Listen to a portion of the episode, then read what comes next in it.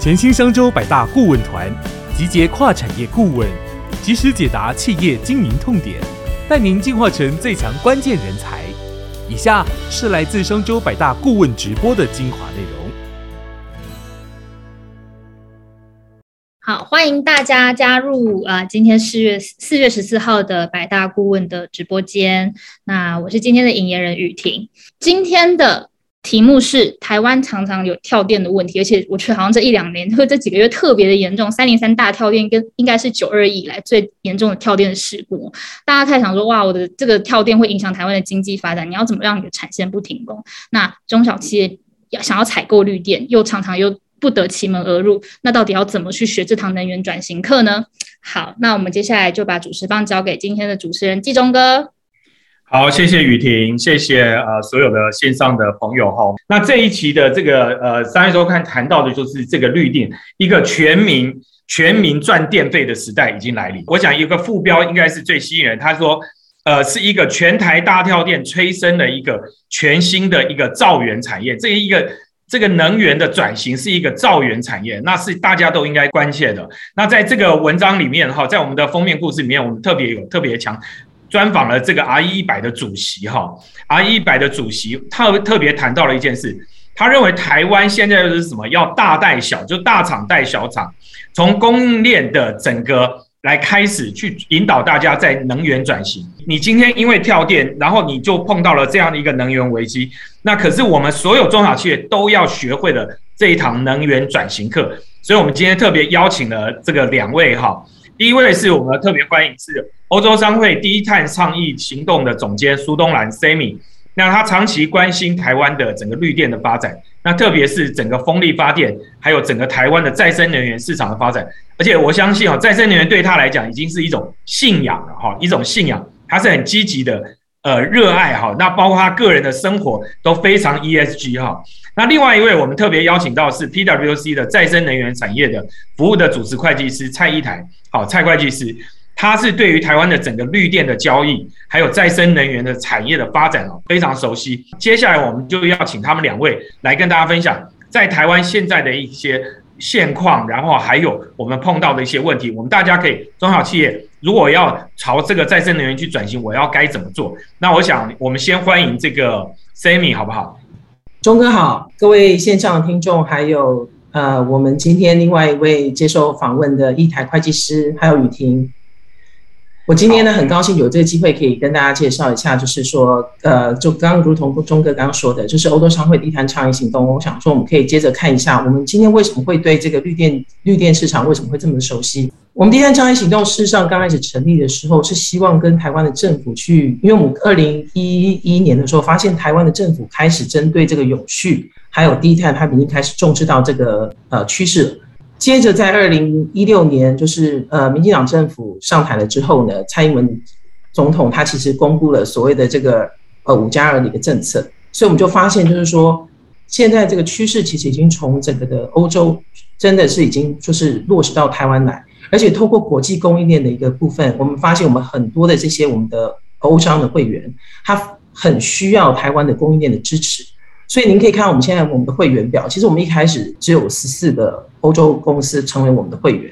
那接着呢，在过去的这八九年当中，我们有很多有到目前为止有二十七个台湾公司都加入了欧洲商会的低碳倡议行动。这其中有几家一定是各位不管是男女老少都一定熟悉的，包括台电公司、中油公司，很多的这些的在地会员，他其实是跟我们这些欧洲会员，他是一个供应链的关系。所以他们借由加入的这个低碳欧洲商会低碳倡议行动，他们可以在我们的会员里面就已经本身建立起一个很好的这个产业供应链的一个生态的连接 ecosystem。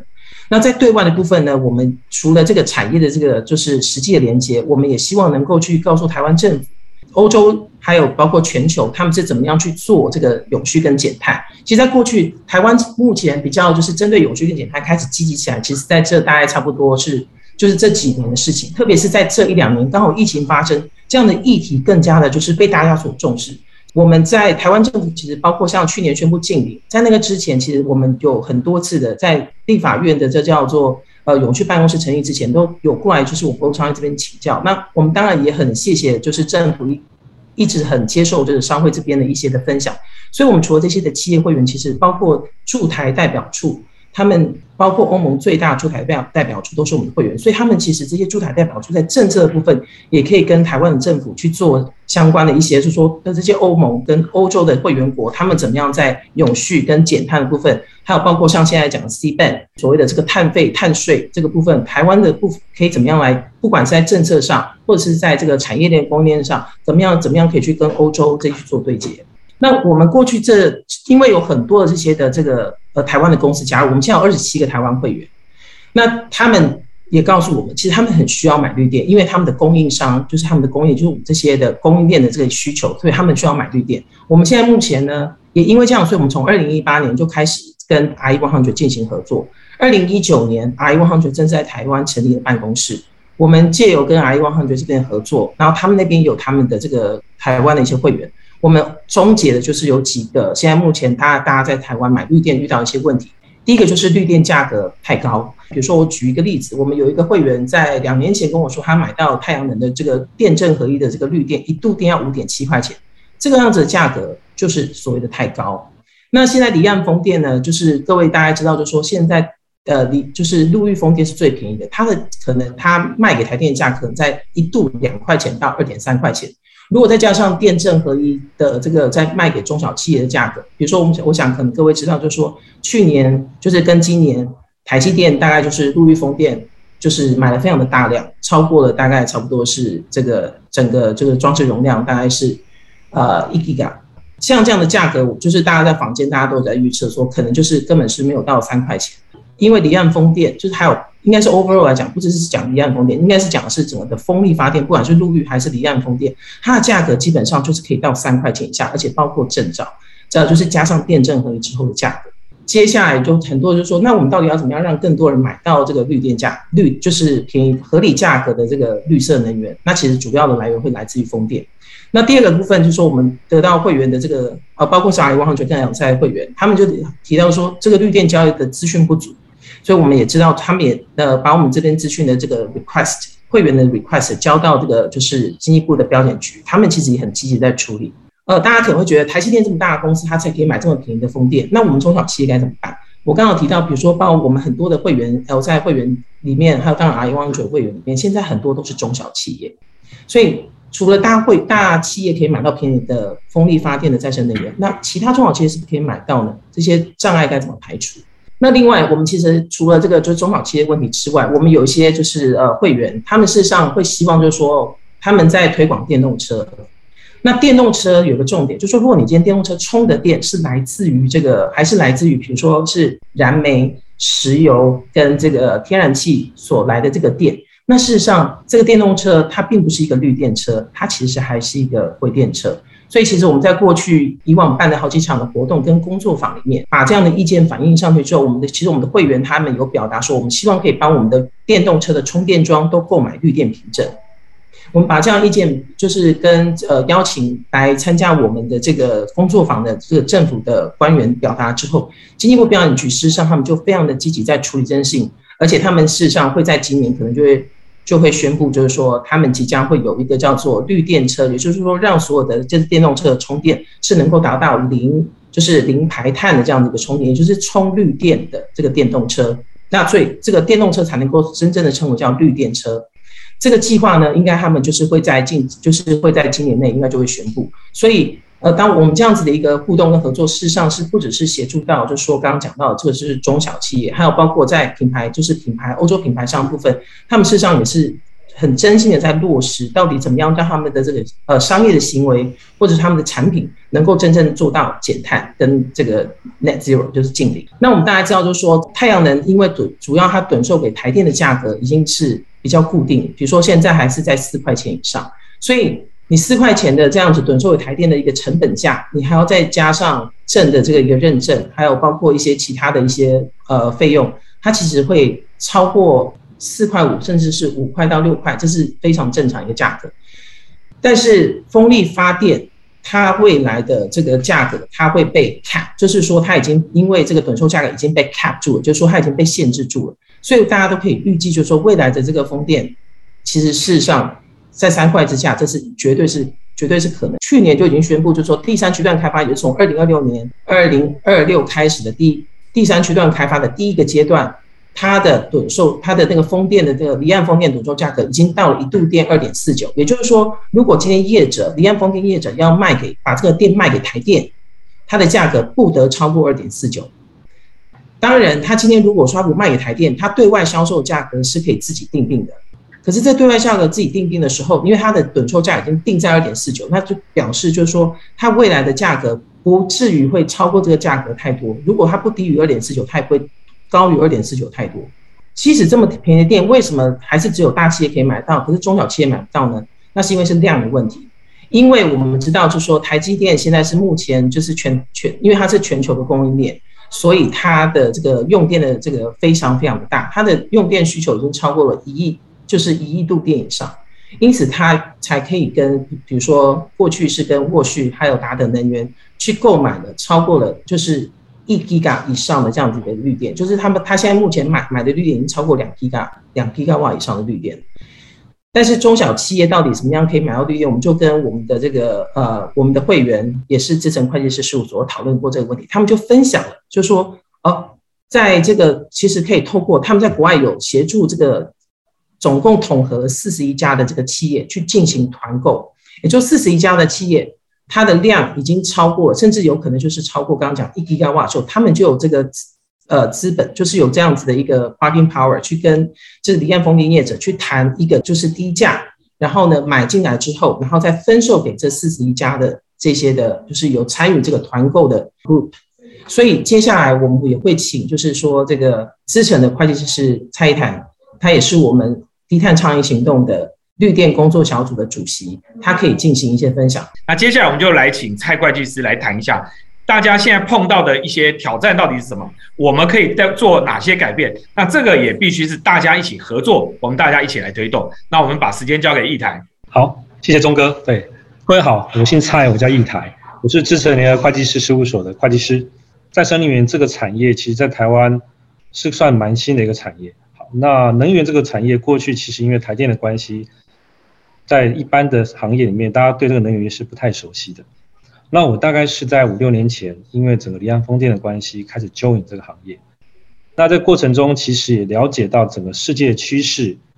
尤其在减碳的压力之下，整个再生能源的部分比重越来越高了。那也了解到这个不是单纯的是一个环境的议题，它也影响到我们这些产业的未来发展。好，那接下来我可能就从为什么企业它会有这么高的需求，在于采购再生能源的方向出发。然后提一下，就是说，一般的企业，其实一般的企业都是跟我们一样，跟我一开始一样，我们对能源这个产业都是不熟悉的。在这个状况之下，我们在采购能源的时候，其实都遇到各式各样的问题。那我今天会先从一般的业者来讲，我们遇到一些问题的点来出发。那我们看一下明天这问题的时候，我们大概要从什么方向去解决这些问题，让大家都可以在一个合理价格买到我们需求的一些再生能源。那里面的话有一个蛮重要的点，就是 ESG。好，这个名词相信大家现在都应该蛮熟悉的。好，那为什么 ESG 一直跟绿电交易挂钩呢？好，那里面的其实 ESG 里面的一就是环境，这个跟绿电采购是很直接的相关。为什么？其实全球现在都已经有共识了，环境的议题、升温的议题、气整个气球气候变迁议题、减碳都是大家的第一步。那其实各国在盘点的时候，其实主要的碳排都是来自于电力的发电过程中，能源产生的过程中，台湾也不例外。还有将近一半的碳排是来自于电源的电力的产生，所以你的第一步要减碳的第一步，每个国家都是一样，要做能源的转型，要从传统的石化能源转身转型到所谓的再生能源。好，这是第一个需求原因。政府要推这些转型的过程中，它通常都会要透过一些法令的规定，要求企业去采购或建置一定的再生能源设备。台湾也一样，台湾在应该在去年的时候也公布了一个用电大户，相信各位如果有熟悉一些报章杂志上，应该有听过这个名词。其实意思就是我会要求，如果耗电量比较高的一些企业，它必须要负担一定比例的建置再生能源设备，或者是采购再生能源。好，那环评的要求也是一样。这是第一个要求，来自政府的。另外一个有来自于民间的要求，也很重要。好，那里面有一个蛮特别的一个组织叫 R 一百，刚才其实主持人一开始有提到这个组织，我这边先花一些时间解释到这个组织为什么对于台湾来讲蛮重要的。好，那这 R 一百组织大概是在二零一四年的时候是由欧盟创立的，是一个民间的组织，它是一个非营利的组织。它创立目的很很单纯很简单，一样的，他觉得企业要去负担这些转型压力，让整个气候变迁的碳排压力下降，所以他希望号召一些私有的企业、百大的企业、跨国的企业加入这个组织，对外宣称。对外抗命，我必须在一定的时间内达到百分之一百去使用再生能源。好，这是 R 一百的目的。那它原本定定是在二零一二零二零年的时候达到一百家企业，但短短的在二零一七年就达到。好，那里面的企业其实有几个企业，例如像大家耳熟能详的 Apple 跟 Google，它都已经达到。这个对产业有什么影响？其实它只是自己要求自己要达到百分之百使用再生能源，它也会要求它的供应链。好所以台积电也加入这个组织，所以在这些大的品牌商的压力之下，势必未来我们台湾供应链会面临很大的再生能源采购的压力，而这些再生能源采购其实它都要求在地化，其合理。我的碳排产生是在地，我产生的能源也必须在地采购。好，那这个时候就会衍生一个蛮重大的问题，大家想想看，如果台湾没有足够再生能源，那这些供应链。它未来市场需求的时候，有可能就不会考虑台湾，所以这蛮重要的。这也是政府那么积极发展再生能源的原因之一。好，那另外最后分享一个长期的电价成本，这也是各位可能在考虑再生能源的时候，有时候不会想到的。其实再生能源有个特性，它在一开始建制完之后，大部分成本就已经固定，因为它后续不管是风、光、水，它其实产生能源都是没有任何成本，只有我一点点的维护成本。所以，对长期企业长期的电价管理来讲，它会比一般的石化能源更清楚、更稳定。尤其在现阶段，大家知道整个通膨压力的关系，我们传统的石化能源，包含天然气、煤等等，价格一直在往上升。所以，现在再生能源它不仅是在对环境有利的，长期电价成本也有蛮大的利润。好，那接下来我可能用因为时间的关系，我简短用三个问题来解释一下一般企业我们在采购绿电的时候。可能会会遭遇的一些问题。好，那第一个就是说，我们大概在怎么样去采购这个绿电？大家可能会跟我一开始一样，买电没有什么困难，对，因为传统下我们过去的话做法其实都是跟台电买的，那很单纯，我们需要量乘以价，就得出我们的成本。好，我们需要多少度电，直接跟台电协商就好，也不会很复杂契约关系。好，但是未来，因为在现在法令的规定之下。只有再生能源，我们是可以跳脱台电，只有发电方直接给我们的用户方。好，那中间也可以透过售电业者。好，那这个时候价格就是市售价格，但是这个部分会产生一个蛮特别的现象，一个叫余电。好，余电什么叫余电呢？就是说我今天发电，因为电网是一样，它是没办法储存的，所有的发电方都会倒到这个电网，然后需求方从电网再拿到我需求的电。那这个时候，如果在某一个时间点的 match 上面，我的发电的电，它大于我的需求方的时候，就会产生所有的余电。好，这余电待会我会跟各位说明一下，它会影响到我们的交易成本，也会影响到我们的采购比例。那一般来讲，我们提到的企业采购绿电的形态，大概我们简单用图表来跟各位说明一下，会有三个模式。一个就直接，尤其是大型的用户的话，我可以直接跟某一个发电业者，直接包场的概念，我直接跟他 one by one 的直接。做购电契约的签订跟协议可不可以？可以的。那另外一种形式是，我可以透过中间的一个批发零售，就所谓再生能源售电业，也是可以的。所以现在台湾其实蛮多的售电业，再生能源售电业应运而生，也是这个原因。好，另外一个就是我们后面提到的，我可不可以集合一些用户，一起跟我的发电业者去拟勾选？可以的。刚才 Sammy 那边有提到，好，这概念就是在国外我们就叫团购。为什么会有团购这个概念呢？待会我会跟提一下。其实团购可以解决一些我们中小用户在采购绿电的一些问题。那另外一个问题就是，看现在大家都会提到的，因为刚提到 R 一百，我们都要抗密达到百分之百的绿电，但是在实物上我们要采购到百分之百绿电，会遇到什么样的困难？那我先各位提一下。这会跟我们在能源采购的时候一些实物上的问题相关。我先跟各位说明一下，其实，在在做电价的 match 的时候，现阶段的话，我们是用所谓的实体的方式。什么叫实体的方式？一个公司都会有所谓的电号，电号对电号，发电方会有电号，需求方也会有电号。电号对电号的时候，它每十五分钟会计价一次。我说过，一般电是没有办法储存的，所以这个十五分钟内，发电方这个电号产生的电量跟需求方的电号会做个 match。好，我刚刚提到的，当我的发电量，我举个例子，我发电产生了一百度电，我在这个十五分钟内，我的需求方可能需求方是八十度电，这个时候就产生二十度电，我们叫做余电。那余电现在的计价方式什么样呢？它其实目前为止，因为余电没有一些相关的批发零售的市场，所以余电会用跟台电协议好的趸购价回购给台电。好，这是第一个概念。好，另外一个概念是一样的道理，相反的，如果我今天是需求方电需求比较多，假设一百度电，我在这个区段内，我的发电方发的电只有八十度电，这时候二十度电需求方就会透过电网，通过台电供电给他，价格会不一样。除了价格不一样的地方，他买到的电其实就不是绿电哦，用一个相反的名词叫灰电。好大家讲完，大家会讲说哦，知道余电的定义，但是余电的定义为什么对我们的交易产生这么大影响？我跟各位提一下，呃，现在未来其实台电的价格，趸购价格应该普遍来讲会低于市售的价格，所以这个时候如果余电比例过高，发电业者它的相关的收入就会变少。好，这时候发电业者有可能他倾向去寻找第一个，我可能需求方量比较大的，我确保余电比较低。这是一个情形，另外情形他可能会要求我补贴，就是说如果今天没有办法由你去承受，我必须要卖产生余电的话，产生中间余电跟事件的受伤的价格，你必须有买方补贴。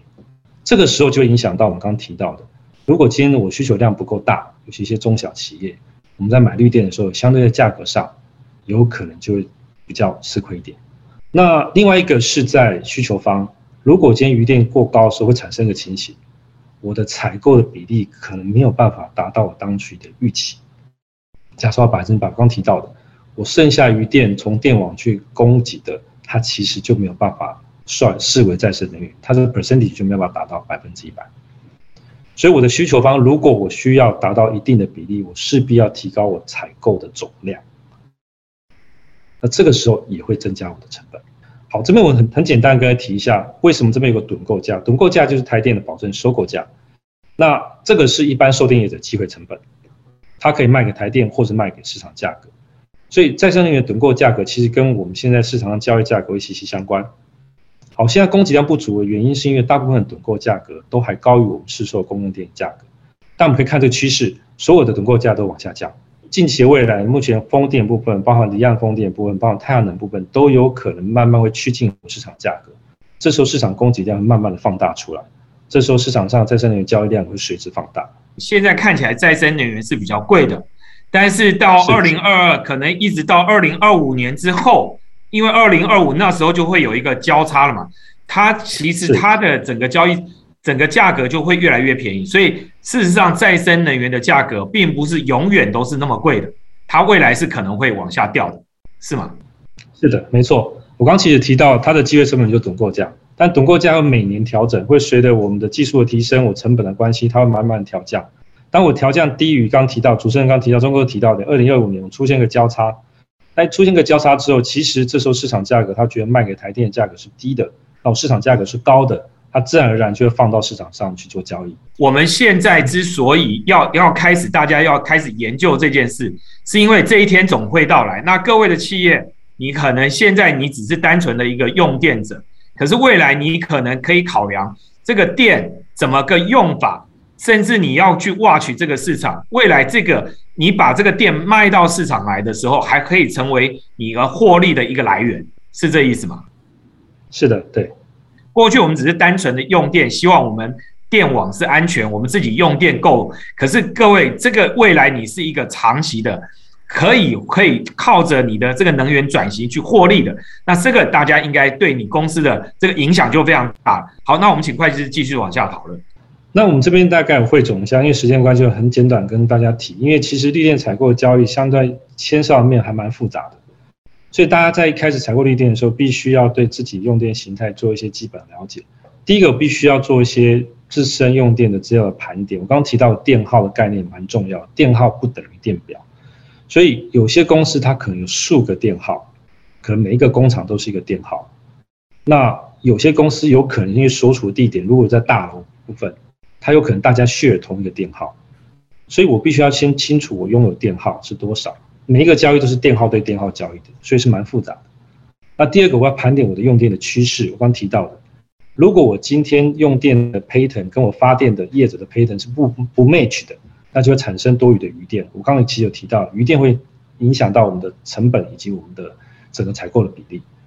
所以我必须先盘点，了解我自己的用电的趋势。那第二个就是我们要去了解我们企业要采购绿电的目的是为何。我们其实很多的目的，业需报告，或者对外的 commitment，或者是供应链的压力，或者刚提到的 I 一百，我必须要了解我的需求，以及了解这些需求它的一些 deadline 跟 milestone，来配合我采购绿电的时程，这个也蛮重要。好，第二个我要了解我要采购绿电，因为我们再生能源有好几种，不只是风力，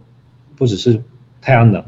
其实还有水力等等，还有一些生殖能等等，每一个再生能源它的 pattern 跟种类都不一样。举个例子，风能跟太阳能它的发电趋势就不一样。如果它的发电趋势跟我们企业的需求趋势是不 match 的，我刚提到了会影响到我们成本跟比例。那接下来我们必须要成立一个跨部门小组。这个绿电采购议题是很复杂的，至少公司的财务、总务、法务，甚至公司比较高层的董事会都必须要 involve 在里面，因为它涉及我们对外的 commitment。那在绿电采购的时候，其实在跟这些供应商的时候，其实都有复杂的一些条件的设定等等。我们建议都是要去跟外国的专家做个讨论，然后了解一些相关的利弊得失，再做决定。好，那最后一个也是一般人常忽略的，其实我买绿电的话，很多的绿电在现阶段都还在建造过程中，所以我们必须也要进一步去 monitor 这些再生能源设备建制的过程，它是不是如期完工等等，因为它会跟我们第二个我们采购目的，我们的 commitment 会相连接，所以这个也蛮重要。那这边我只是做个 recap，刚提到目的里面，我先提到一个点，我们的上市贵公司其实也有金管会有 announce 一个路径图，从二零二三年开始，一直到二零二九年，我分阶段会完成所有上市贵公司的碳盘查跟碳认证，这些碳的压力等等，它都会影响到未来能源的转型。其实我们做这么多这么多的需求，其实要达到的目的就是减碳。那减碳目的，其实一开始开宗明义就提到，整个能源是我们整个碳排主要来产生来源之一，所以不管企业、个人，整个能源转型，或是国家，都是我们面临到不得不无法回避的一个议题啊。那以上我就是很简短的时间做个汇总。这个减碳跟绿电哈，到底是什么关系哈？就是，哎，我减碳是一定要买绿电吗？我买了绿电是不是就拥有碳权？我想大家都常常在这两个观念上搞不太懂。呃，碳盘查是一定要做的。那这个刚有刚好提到，就说。现在目前碳盘查，它其实呃，目前全世界在做碳盘查部分有分 scope 三个 scopes，就是 scope one、two、three 这些。除了就是说你在营运过程当中，比如说制造生产过程当中会产生的这些的这个碳，你可以用直接购买绿电的方式，就是说，比如说好的，像台积电，它在生产晶片、晶圆的时候，它需要用到很多的电，所以它才会去买这个绿电。当他买这绿电的时候，那他就会去 offset，就是他整个去抵抵掉、抵消了它的这个生产时候这个电，但是它还有。就是第二个 scope two 跟 scope three 的这些的的这些的碳，它还是必须要去做计算。也就是说，你购买绿电的时候，它是可能是比较把你生产制造端的这段这方面产生的碳排放给抵换掉。但是呢，你还有其他的这个部分，比如说你可能在物流过程当中，你可能在其他的这些交通的跟其他的设备的过设备的这个部分，你还是要把碳的计算放进去。所以其实碳盘查它是 overall，它当会去整个检视到。你从所有的整个的 life cycle，整个生产制造端这边所产生的这些碳，你去做个计算，你购买了绿电，就会去抵，就会去抵减掉你的生产制造端。所以这两个事实上它是相辅相成的。那未来台湾在比如说环保署，它在五月份应该就会就是宣告 Climate Change Response Act，就是说气候变迁应应法，它里面就会把台湾的碳费机制放进去，它同时也会去跟呃目前。这个就是经济部这边，他们就做这个绿电的这个采购、绿电的这个购买的这个整个系统，他们会并在一起来看，所以它并不会被重复计算。好，那这边有朋友问到说，那企业要做碳盘查的话，该怎么样开始着手？是不是蔡蔡会计师可以给我们一些建议？我觉得碳盘查这个对大家来讲都是一个陌生的东西了。在过去，其实我们这个相关的法规上也不这么明确。不过，我觉得一开始，我觉得碳盘查是从我们自己企业的着手，在每个企业活动，它都有一个碳碳排放的标准值。我们可以利用这些标准值等等去做一些了解，以后，然后先帮企业的碳碳的排放做一个基本的了解。有些组织会针对这些碳盘查，会做一些 consultant，甚至做一些认证的服务。我们公司这边也有，刚提到 Semi 和 CI，我们其实每一季都有成立一个工作小组，绿电工作小组。其实我们也会及时的针对整个市场上，包含这些法令的更新、一些市场的状况、一些碳排的部分，做一些最新的 update。大家也可以随时注意一下我们这些工作小组一些对外的一些宣传啊，或者是一些对外的课程等等。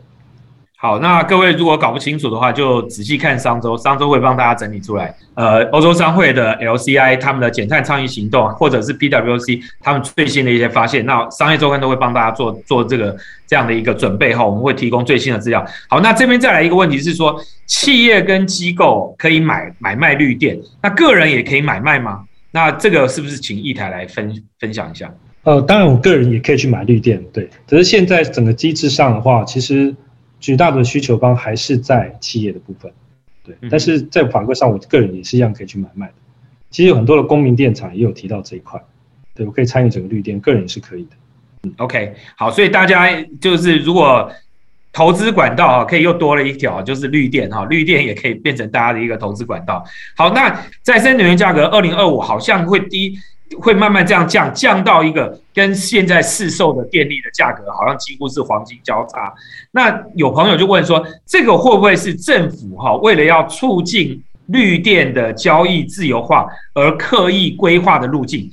他的意思，我觉得隐含是在问说，这个价格是做出来的吗？还是真实会产生这样的一个价格？第一个，我觉得趸购的目的，其实政府本来就是一个辅助的补助的目的。那对于一些再生能源，全世界都一样，一开始会有政府出面，类似一个保证收购的方式，用一个合理的价格，那这个价格有可能会高于市价价格，去辅助这些企业从一开始再生能源业去去慢慢去发展，但这个趸购价格会慢慢退场，什么时候退场呢？等到这个再生能源的发电本身它的成本市价架构就已经可以 profitable，它就退场。我举个例子来看，以以离岸风电的第二阶段的后段。其实再生能源的价格，它在市场上就用竞标价，竞标价其实都在二点二、二点三块，它就有办法获利。所以意思就是说，现在其实很多的能源价，再生能源它的发电，它其实不靠补助，它就可以生存下去。所以未来其实技术的改进，我觉得再生能源它的本身的的价格会更越来越亲民的。对，所以这不是因为政府的规定的关系，是它本身产业的发展的关系。好，那我们再来问一个问题哈，是呃，我们是一个小型企业哈，没并没有做国外的交易，那使用绿电哈，对企业本身到底会有什么明显的好处？到底有什么好处？就是这个表示说，它完全没有供应，它只做台湾在地的市场，对，它没有供应链的压力。它如果完全都是做台湾在地的市场，可能对他来讲，因为它没有法令，呃，刚比如说我们我们都知道，就是说台湾在最近这几个月。连续三月十三号公布，金管会公布了这是上市贵公司的这样子一个永续的路径图。它从从一百亿以上的公司开始管制，一直到阶阶阶段性的完成到二零二九年，它会规范到五十亿，就是五十亿左右这样的一个公司。所以如果它是小公司，然后它如果又没有在国际供应链，那当然它可能就没有这样的需求。其实就算是小公司，它可能还是不自觉的是在供应链里面，它可能是。好，可能是 Tier One、Tier Two、Tier Three、Tier Four，它可能是已经是在后面好几阶了。哎，我我我简单举个例子啦，如果我今天要去台积电里面开一个咖啡店，这个咖啡店会不会被要求台积电要求你说，哎，不好意思啊，请你也要用绿电？哦，我跟你讲，台积电可能会要求它的这个咖啡店的那个咖啡的那个这是怎么制造的，它可能会要求到这一点。所以如果说今天它它进到这个台积电的那个就是。供应链，因为台积电它会要求它连卖咖啡什么，它全部都要求。我们刚才已经提到，连员工搭乘交通工具都会被计算在碳排放里面。好，所以所以各位你就知道了，你的企业除非不要跟这些大厂做生意，对你，你你如果要跟这些大厂做生意，因为这些大厂都被要求规范了，你很难散得掉。好，那所以你你做绿电，其实第一个好处，我认为就是你跟你的商机可能会变多。第二个就是因为我们刚才讲的这个电的交易未来会自由化，它其实也会变成一个可以卖电的好处。所以各位，我觉得是有至少有这两个点啊，大家可以来参考。好，那接下来再一个问题。有朋友希望多介绍一些再生能源的销售商，有没有一些中盘商？那台湾的厂商在这个产业里面有什么切入点？这个是不是请蔡会计师可以来介绍一下？开始这个问题前，我先 echo 一下刚才呃上一个问题。呃，以中小企业来讲，我在采购再生能源的减碳压力之后，还有另外一个可能的压力，不是来自于供应商，而是来自于银行端，还有投资方。那现在其实金管会也在在规定。未来如果企业的碳排太高，可能它在贷放的成本，因为这样会有影响。好，所以这个再再 echo 一下。那另外一个就是说提到的现在售电的市场，我刚其实有提到，因为整个再生能源开放零售之后，有陆陆续续产生蛮多的售电业者。在台湾目前我有十几家的业者有取取到这个售电凭证，所以未来他就可以担任这个批发商跟零售商的角色。所以我个人其实也可以透过这些批发商去采购到我们的绿电。你你觉得现在的切入点是你是一个好的切入点吗？就是政府的法令已经都开放到这里了吗？然后再来一个，就是你刚才特别有提到团购，团购绿电有协助大家来做团购绿电的机构吗？目前没有什么专属机构在协助，但是其实像我们公司来讲，我们如果现在企业如果需要去做团购的话，在团购过程中，它其实相关的一些财务啊、会计啊，或者是一些法律的问题。其实我们中间是可以协助去解决。作为一个中间交易商，未来他们会不会有可能？呃，现在有这些通路业者嘛？这些呃绿电的能源、再生能源的销售商，这会是一个可以切入的产业点吗？你站在一个观察者的角度，你你怎么看这件事？呃，我老实说，因为现在其实刚开始这个产业开始在 go live，好，那未来这个市场应该也会越来越大。那市场上，我觉得每一个 player 每一个 role 都有当占有它的角色，应该都有未来蛮大的一个前景，包含售电业者都是有的。嗯，OK，好，那再来一个问题就是，呃，绿电凭证有分这个电证分离跟电证合一哈，那可可不可以呃看一下国外的例子？那哪一个比较适合台湾？那这个是不是可以请 Sammy 来回答？台湾是走电证合一的这个制度的，那。我觉得未来有可能就是说，在台湾的整个的这个绿电的市场越来越成熟，交易的状况更多元，台湾的这个政策的框架越来越就是越完备的状况之下，它是有可能可以做到电证分离的。为什么现在走电证合一？是因为他们担心会有一些 green wash 的一些情况，它就是不要你去担心会有这样子漂绿的这样的一个情况发生。所以目前唯一可以用到电证分离的是那一些并没有被。被所谓规定在用电大户里面，它是可以单纯去买证。但是如果说你是这个所谓的用电大户以上，它就是一定要去买电证合一的电。目前就是我们这些欧洲商会有很多的会员，他们基本上在台湾，因为他还没有到生产部分，可是他们还是希望可以买到电证合一的电的原因，是因为。他们需要确保的去认证，他们不希望自己被冠上刚刚提到这个漂绿的一个标签，所以他们您他们是愿意还是就就算他们不是被规定在用电大户，他们还是愿意买对证合一。那我现在还是回来讲，就是说未来呢，它其实台湾电电证分离的这个状况可能是会有的，但是前提就是说在整个绿电交易市场相对的成熟，法令相对相对的完备之下，那么电证分离的路是可以走的。不过目前。至少是在这几年都还是电证合一的一个情况。哎，那有朋友就问说，那难道国外不担心这个漂绿吗？那为什么国外都是电证分离？其实国外是有这样状况，其实他们有所谓的垃圾绿电，也就是说，因为每一个国家对于绿电的这个认定其实是不太一样的。像其实连非洲都有在卖绿电，那所以说这个当这个绿电的认定还有它价格非常的混乱的时候，比如说好像我是一个跨国企业，那我就会去买非洲的一些绿电。虽然它价格非常非常低，可能只有一块钱、两块钱，新台币一块钱、两块钱一度电，可是问题是它根本它是一些钻漏洞，或者是它因为它的认它的认证的这个体系价的系统非常的不足，以至于它就被认定成绿电。那它当很多的企业去买这样子所谓的垃圾绿电的时候，它并没有真正达到就是减碳，还有就是说使用再生能源目的。所以在目前在欧盟，它它为什么会推出 C ban，就是说它要对于这样的这个认定，它要有一定的这个规范出来。也就是说，你这个国家你的这个绿电的这个认定，也要经过我欧盟的一个检验。所以其实我们未来在讲我们台湾的这个碳费，其实我们也在帮助台湾的这个环保环保署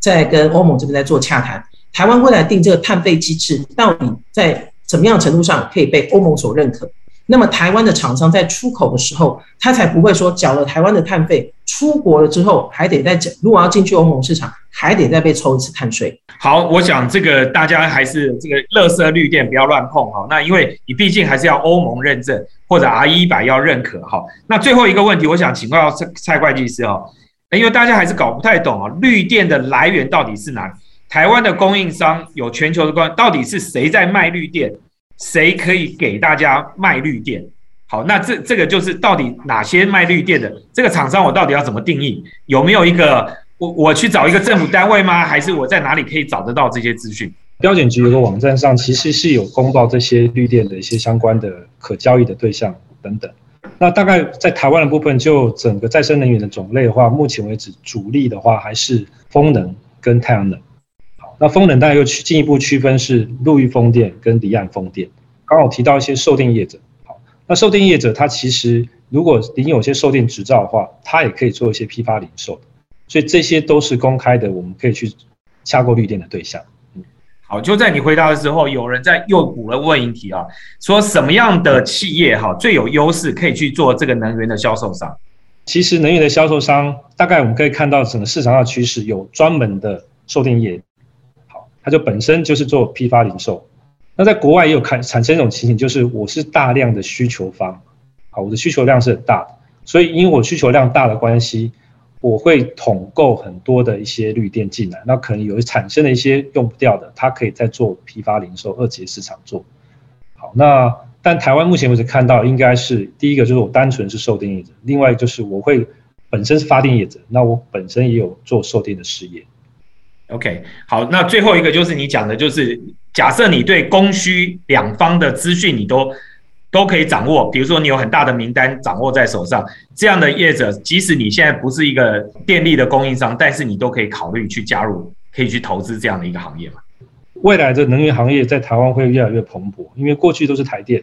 那未来其实在政府的政策之下，慢慢的这些再生能源相关的业者，不仅是发电方、售电方，甚至现在的储能业者。嗯哼，那储能业者又牵涉到很多的像 smart energy 部分，整个智慧电网部分，这些陆陆续续都会产生一些新兴的行业。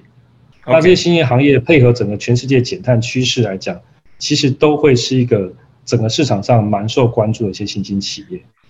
好的，谢谢谢谢 Sammy，谢谢蔡一台会计师哈，来回答我们大家的问题，来协助我们对于绿电、对于减碳，中小企业可以怎么做。对于我们的能源转型，我们可以怎么做？我们有了一些新的思考。我们在五月四号，其实有一个绿电交易高峰会，哈，绿电交易高峰会。各位，你对绿电、对再生能源，你可能对能源转型、中小企业你不太理解，我建议你可以来参加这场高峰会。这个高峰会我们准备了非常多的内容，哈，非常丰富。那我们今天没有时间再跟大家讲，那所以我就欢迎大家可以在小编会贴出这个连结。好，那大家我们这个是采呃这个购票。好，要必须要购票。那这个早鸟价只到四月十五号，哈，所以只到四月十五号。那我们现在席位也剩下不多，那就欢迎大家可以来参加。如果你对于这一这个产业，对于这个未来能源转型的市场，你想要了解的话，啊，我们欢迎大家一起来参与。好，那我想今天我们非常谢谢。呃，蔡会计师，还有谢谢 Sammy。那未来我们也还会再邀请他们来到节目中间，